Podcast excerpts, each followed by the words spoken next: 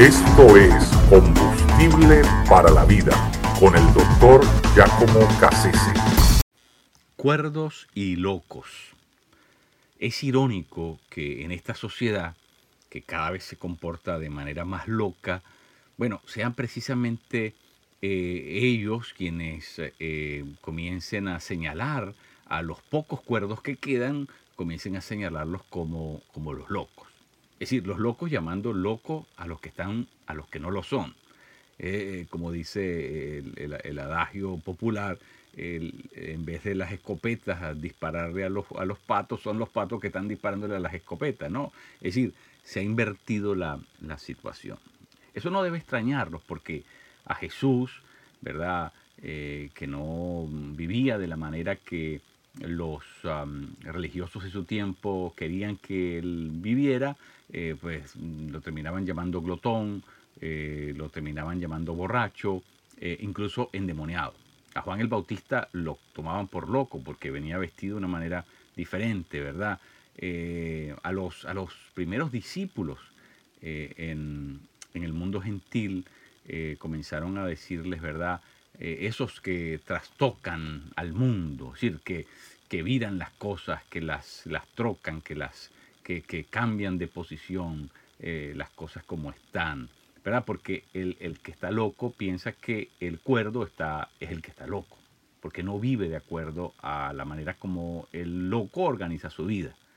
Eh, es, una cosa increíble, ¿no?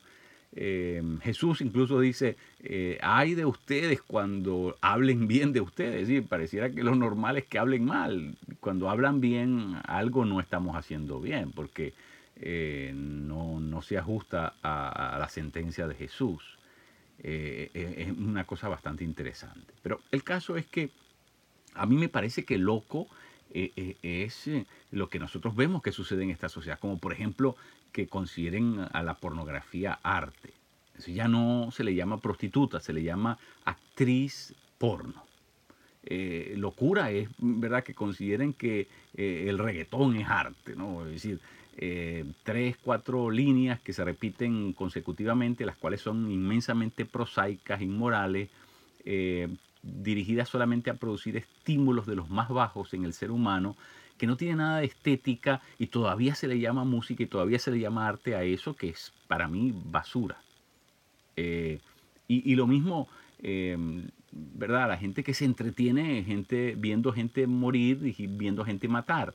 E, e, es decir, eso para mí es un acto de locura. Locura es que eh, los países, eh, eh, países que representan un 20% de la población, ¿verdad? Utilicen, usen y abusen el 80% de lo que el mundo produce. Locura es que todavía al día de hoy sigan muriendo niños por, por inanición, eh, locura es que eh, una persona quiera cambiarse el sexo con el cual nació eh, por medio de una operación en aras de, ser feliz. Eso y cosas de ese tipo. A mí francamente me parece que esas sí son las, las verdaderas locuras. los, um, los cristianos pasan la gran mayoría de las veces por locos. es cierto. Pero, pero aquí es donde tenemos que sopesar de qué lado realmente está la locura.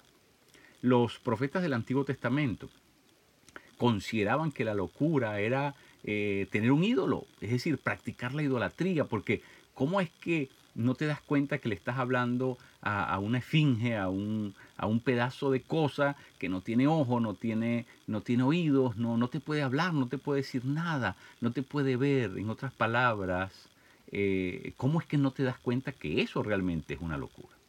Eh, interesante, ¿no? Los grandes profetas del, mundo posmoderno, que fueron Nietzsche, Federico Nietzsche y, el Marqués de Sade, ambos terminaron en la locura. ¿verdad? el, primero en, internado en, un psiquiátrico en, en Alemania, en Barma, y, el otro en Charlton, eh, eh, el Marqués de Sade. Increíble, ¿no? O sea, eh, ellos precisamente que fueron los grandes abanderados de, esa propuesta que, que vemos ejecutarse el día de hoy son precisamente quienes terminaron realmente locos, porque realmente hay que estar locos para poder sostener algo de ese tamaño. Me llama mucho la atención cuando Pablo va eh, a Atenas, a predicar en Atenas, y le dan la posibilidad de ir al, aerópago, ¿no? Al, a lo que se llama el, el, ágora, eh, en, esa ciudad que se llamaba, la, se le decía la Acrópolis, eh, también se le llamaba la colina de Martes, en todo caso es la, la ciudad antigua de Atenas, que estaba en, estaba en lo alto, y allí eh, Pablo se presenta en medio de los atenienses que ¿verdad? pasaban el día ¿verdad? en sus retruécanos retóricos, escuchando eh, fábulas y cosas verdaderamente, eh, ¿verdad? mitologías y cosas verdaderamente ficticias, ¿no? y sin embargo Pablo les fue a predicar el Evangelio y cuando les habló de la resurrección le dijeron, ah, Pablo, te volviste loco, o sea, eh, háblanos eso cualquier otro día. Comenzaron a burlarse, a hacer eh, guasa de lo que estaba diciéndoles, le estaba diciendo Pablo. Es decir, no se tomaron en serio. los locos creen que los cuerdos están locos y, se lo tomaron, ¿verdad?, en forma de, burla, no, no lo tomaron en serio a Pablo. Y de hecho, muy pocas personas creyeron allí en, ese, en, esa, experiencia en, Atenas. Eh, pero bueno, esa es la, cruda realidad en la que nosotros nos toca vivir. ¿Quiénes son los locos y quiénes son de verdad los que están cuerdos? Porque esa es una pregunta que tenemos que hacernos mm, cada día, ¿no? Eh, poder, poder sopesar eso. Eh, Pablo cuando se presenta delante de Festo, Festo le dice, mira Pablo, eh, el tanto estudio te ha vuelto loco. Pablo le estaba predicando el Evangelio a, a este personaje de la historia eh, llamado Festo. Y, esa es la respuesta de este hombre. Es decir, eh, espérate, eh, en vez de reconocer que él era el errado, dice, no, no, no, Pablo, ya te está saliendo de, quicio, ¿no? por eso Pablo en Corintios dice la, la locura de la predicación. A Dios le ha plugado salvar el mundo por medio de la locura del Evangelio. Eh, es locura para los que se para los que es locura para los que se pierden, ¿verdad? Eh, porque sí, porque los que se pierden, así es como la asumen, asumen que el Evangelio, que es la única cosa cierta, verdadera, eh, bueno, para ellos es locura. Entonces, la pregunta es, ¿quién de verdad es el que está loco? ¿Dónde, dónde que está el balance en todo esto? yo lo único que sé es que el ser humano se equivoca todos los días. Yo lo único que sé es que el ser humano es una máquina eh, de repetir errores una y mil veces y que no puede confiar en sí mismo. Por eso necesitamos confiar en algo superior a nosotros mismos.